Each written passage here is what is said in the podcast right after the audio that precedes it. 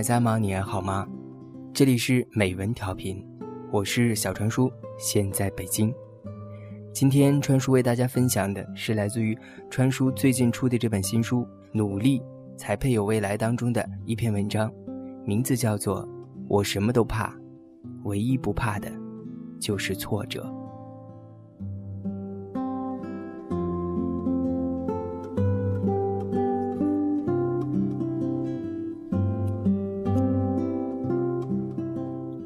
二零零三年七月，我从东北老家出发南下，坐了三天的硬座火车。从福州车站下车的时候，车外是四十四摄氏度的高温，宛如走入了一个蒸笼。瞬间，我觉得自己好像一只半熟的小笼包。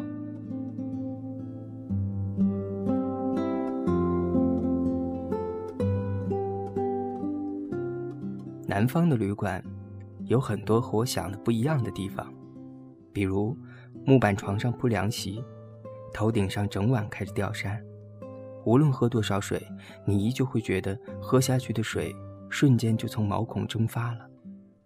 因为天气炎热，我要洗很多次澡，洗澡水来自于顶楼的水塔，水放出来的时候是温的，无论洗多少次，依旧都觉得浑身汗臭。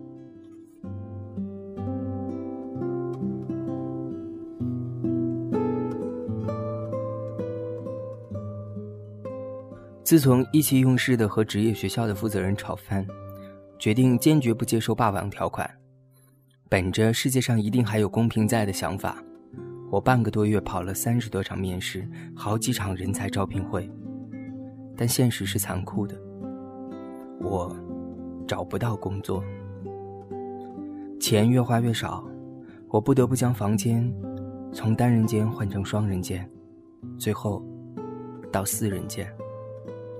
每晚睡觉前，都把钱包压在枕头下，带着惶恐的眼神，应对着同房间里陌生人的提问和玩笑。我从福州走到泉州，然后到晋江，最后是石狮，就好像濒死的动物，一直寻找希望的水源，却又一次又一次的接受沉重的打击。每天在沙县小吃店，吃上一盘最便宜的拌面。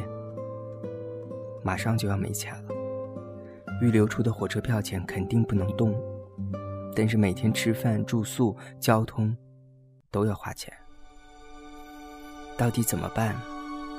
没人能给我个答案。南方的网吧上网很贵，那个时候四元钱一个小时，比起北方的一元一个小时、十元包夜的价格来说，几乎是抢钱的节奏。我上网最大的目的是投简历，一点时间都不敢浪费。发一通简历之后就赶快结账，之后等着有人打电话来。每次接到面试电话，匆匆带着作品赶过去，在进门的时候都要停下来，深吸一口气，然后给自己加油打气。没关系，你可以的，马上就会有希望。半个小时后。我会默默地走出来，不坐公交，沿着来路步行回去。那一路上有多少五味杂陈的负面情绪，我早已不记得了，只记得那条路很长，仿佛用尽全身的力气都走不完。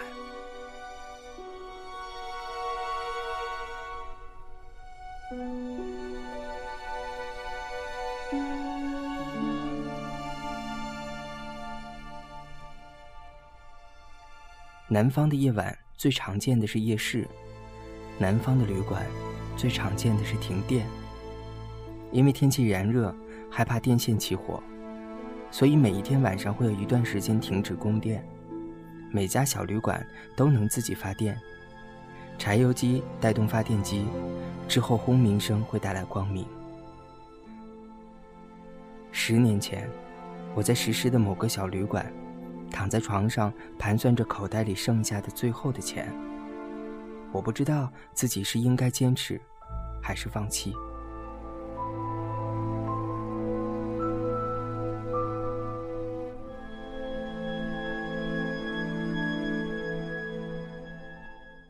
灯光忽然灭了，又是停电，但是楼下的轰鸣声却没有响起。后来听有人吵起来，老板解释说，好像是发电机出了点问题。黑暗总会让人有些烦闷。我和同住的那位大哥是在晋江的旅馆认识的，还是听他介绍时事有招聘会，所以才跟着一起来了。他从行李包里拿出一包烟，问我要不要抽一根。我摇摇头拒绝了。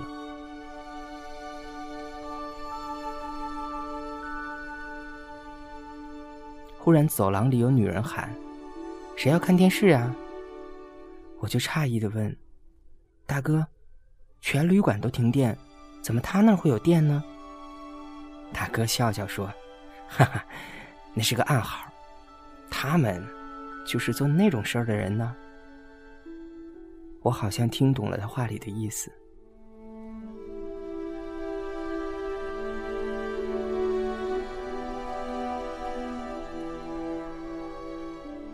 女人的声音由远及近，最后站在我们房间的门口。因为天气热又停电，电扇不能启动，所以大家早就把门窗打开，希望能凉快些。那女人拿了一个小的手电筒。微光下看不出长相，只能看到丰腴的身体上包裹着一层睡衣。她冲我招招手说：“小兄弟，你要看电视吗？”我好像被火烫了一下，窜到了床的一角，脸也好像被火烤了一样，红了。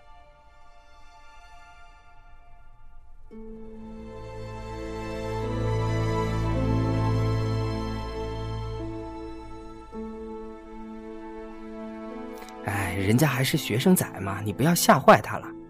看啥电视？好看吗？来来来，我随你看看去。那位大哥边说，边把女人带走了。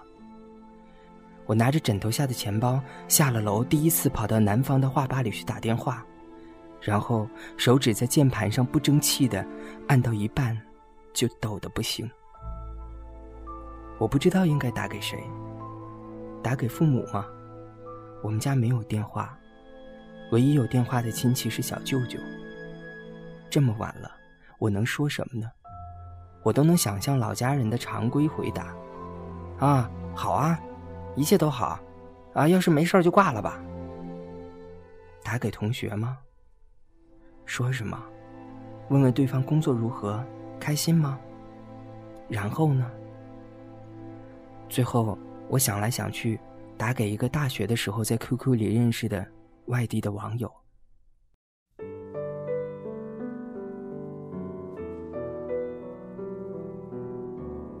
你那边怎么样？我这边不太好，我已经快一个月没有找到工作了。那些温暖的碎碎念，绕过了刚刚小旅馆里的那一幕。我其实也不知道要说多久。直到对方说要挂了，才茫然的挂掉。那一刻，我才觉得，其实我只是想找个人说说话。原来，我如此害怕寂寞。后来，那位大哥不知道是不是吃坏了东西，因为拉肚子不得不去打点滴。我在卫生所陪着他，预防输完液回血。我们聊了很久。在聊的过程中，我想到了放弃，决定过几天回老家。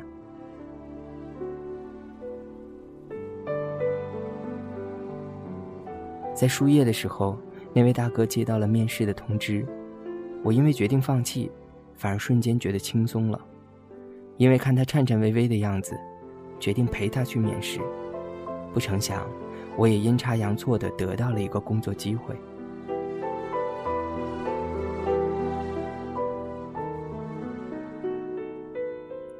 从南方回北方的时候，已经是深秋了。我在贸然选择了一份救命的工作之后最后不得不面对我还是想做设计的本心。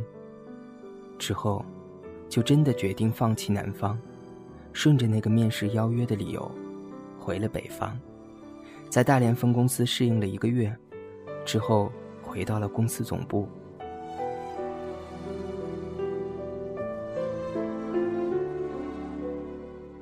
总部在新城一个靠近海的小镇子。公司离古城很近，但是我很少去转，因为我没有一点休息时间。我原本以为南方那种早中晚三班不分周六周日，一个月只有两天带薪假的要求很恐怖，自己好像行尸走肉一样，不知道为什么坚持。结果回了北方才发现，原来这个要求似乎是这个行业的潜规则。你只能在最多的时间里被榨取更多的价值。总部的条件很艰苦，但是我的心态已经成熟了。如果去哪里都是一样辛苦的话，那我不能白白辛苦。我总要让自己的辛苦值得。无论多难，我都要学点东西再走，哪怕我出了这家企业就转行都没关系。至少我要对得起自己。这句话变成了那段日子支撑我走过来的最大的理由。新人要从最基本的剪线头开始做起，干这个活的都是老奶奶，一边聊家常一边剪，剪十件儿，一分钱。我们三个设计师拿工资，所以干活没有钱。我在南方的薪水是每个月一千两百元，回了北方。每个月八百元，除了剪线头，男生还要负责扛布匹、装箱、运货，和劳动力没区别。这种劳动改造式的日子，领导们说是体验生活。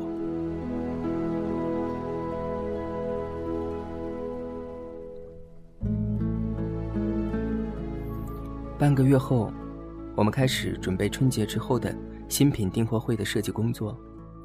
那种兴奋随着董事长每天拿着树枝翻牌子一样，在设计稿中点选，而渐渐消失。我的作品被选上的很少，没有理由，也没有解释，因为老板没有教你的义务。竞争就是这样，有成功，就一定有失败。老板喜欢原来的设计师风格，因为熟悉。接受一个新人本来就需要过程，什么事儿都没有所谓的绝对公平。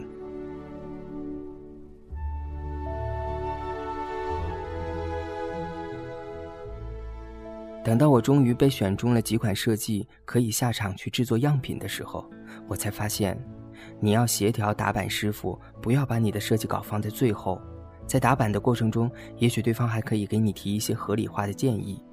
你要协调库房，帮你找到最合适的布料以及配件；你要协调流水线的组长，让他找合适的工人给你调配。所有这些环节，都需要自己来。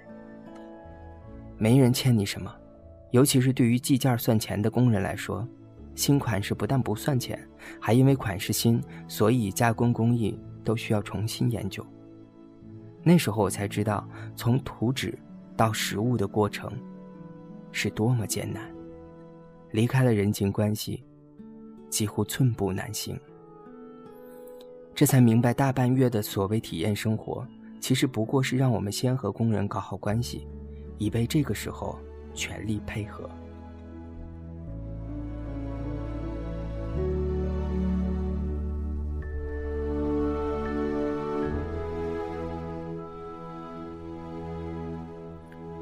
我住的宿舍没有暖气，饭盒放在房间里，早晨起来，汤匙是冻在上面的。我们的设计室是全场暖气最足的地方，还有一台不能上网但是可以看碟的老式电脑。我们三个设计师和打板师傅，每次都被食堂的阿姨特别对待。我们中午的菜里会有肉，我们的汤里会有蛋花，而其他员工，永远是土豆、白菜。喝白开水。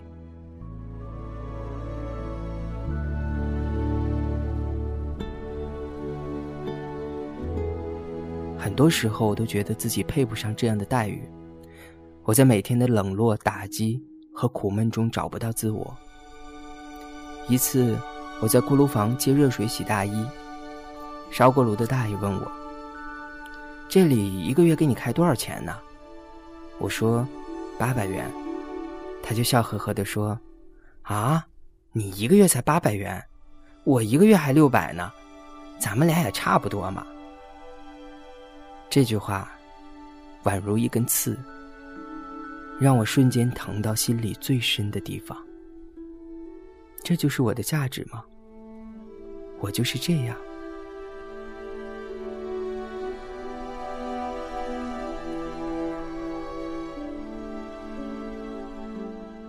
我内向害羞，不善和人打交道，所以没人帮我，没工人给我出主意。我做的东西，自己都看不下去。我没经验，设计的东西不符合实际。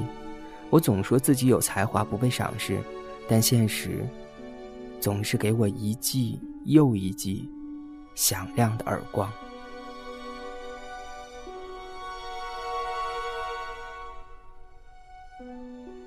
现在我要承认失败了吗？我要在这里对着一个烧锅炉的大爷痛哭流涕，之后说自己就是一个什么都不会的蠢货吗？当然不能。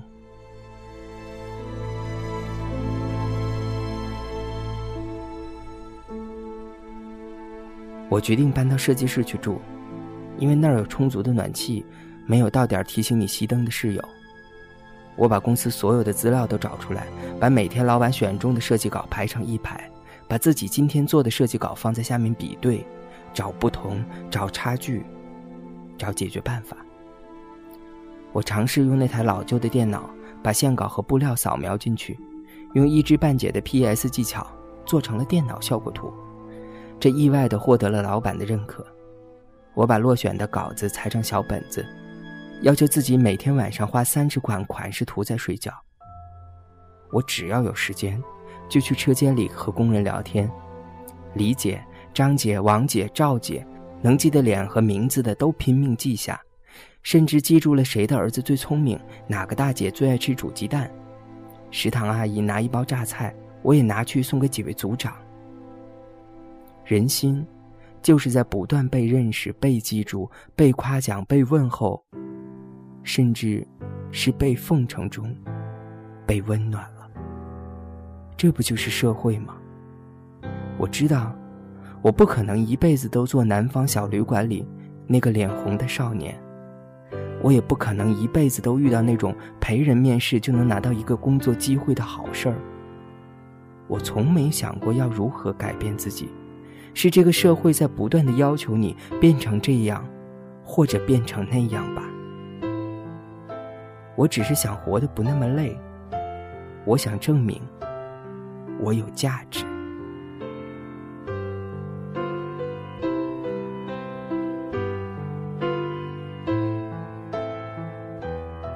从那家企业走的时候，我很欣慰。我有十二件作品入选了公司的订货手册，我有自己的一条样衣流水线，这个线上每个环节的负责人都和我的关系特别好。打板师傅对我很好，帮我出了很多主意，也给了我很多实际的建议。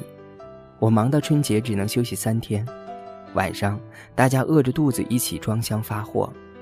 之后几个小伙子骑摩托车去买好吃的包子，不忘给我送去一份。我得到北京的面试通知之后，对总经理说：“我要走了。我在这里得到了我想得到的一切，我很满足。”我知道，我出了这个门，就会彻底放弃设计这个专业，但是没关系，我觉得我努力过了，有成绩了，这样就够了。我对得起我读的四年大学，以后我要重新开始。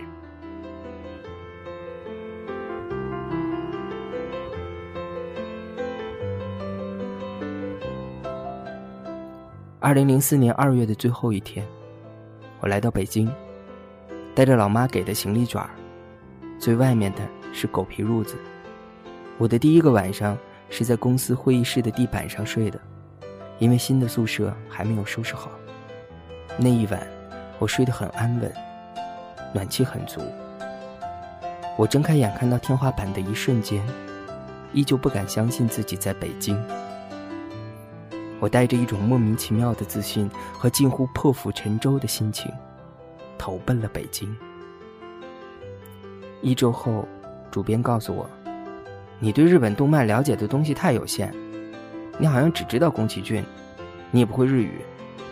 好在你的文笔还不错，但是你要做好准备，如果找到合适的人，我会把你开掉。”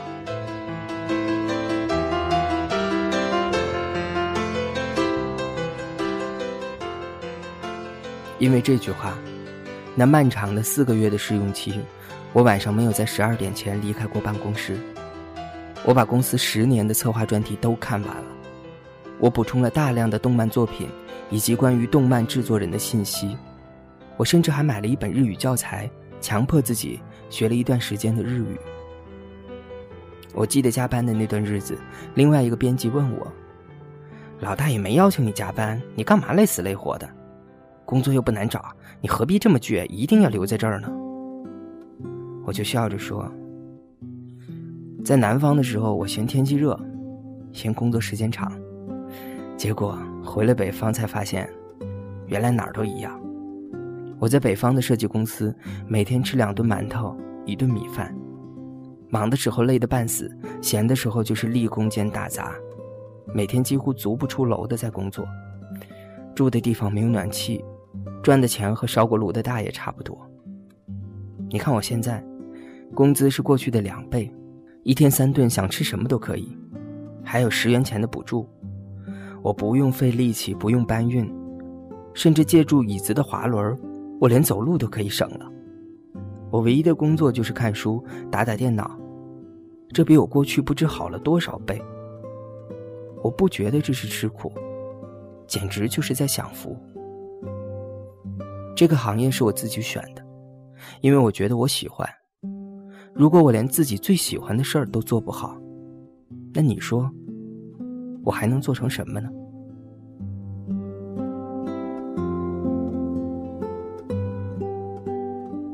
我很知足，我一定会留下来的，在这个城市留下来。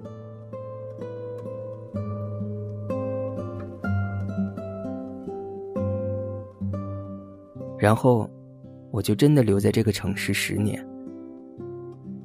我怕过很多东西，怕吃苦，怕被拒绝，怕被人看不起。至今，我还有很多怕的东西。现在我唯一不怕的，就是挫折。因为很多东西，只有经历之后，那些东西，才会慢慢嵌入你的生命，让你。越来越勇敢。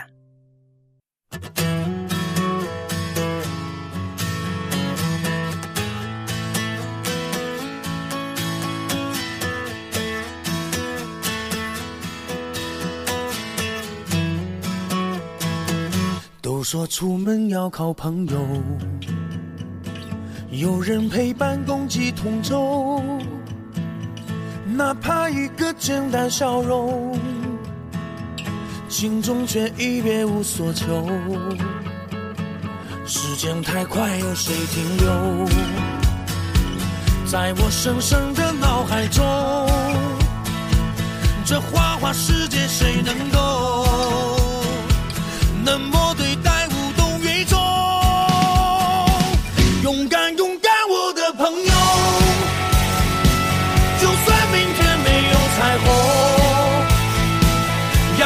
总会在风雨后，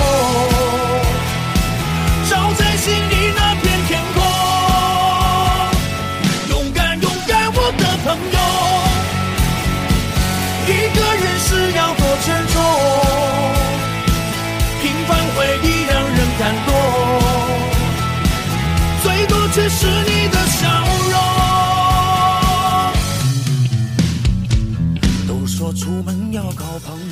自己的人生，没人能替你负责。我始终相信，过去所有的这些挫折，都会慢慢的变成经历，最后变成财富。如果你的人生也有关于努力的故事，想和我一起分享，欢迎你写信给我。我的通信地址是简单调频全拼 at 幺六三点 com，或者在新浪微博关注小传叔，给我写私信就可以了。当然，你还可以加我的微信，我的微信号码是小川叔的全拼加上零零七。或者是加入我们的读者 QQ 群，我们的读者 QQ 群是四二六四二一九零七。今天的故事就到这儿了，拜拜。